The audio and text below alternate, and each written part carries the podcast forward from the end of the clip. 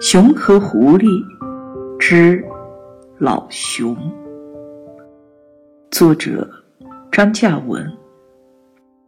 后山有熊，它会在灌木丛中吃蚂蚁，或者爬到树上掏野蜂蜜。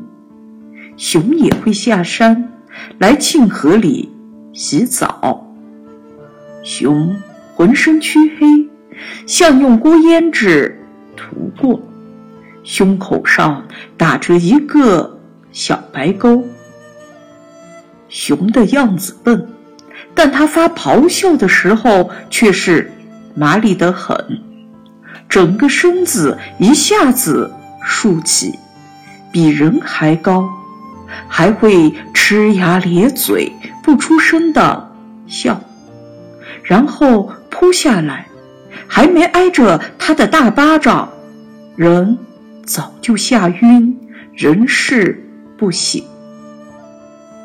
甚至只要瞧见一堆黑乎乎的东西，还远远的，人的四肢脚手也会立马瘫软。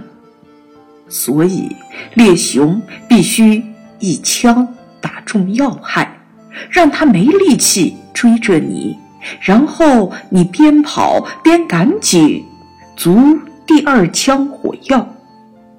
这晚，生产队的石旮旯，那些人又在讲熊的故事，说的是西庆那边山里头有一打猎世家，家有两兄弟，他们去狩一头老熊，溯水而上，穿松萝过密林。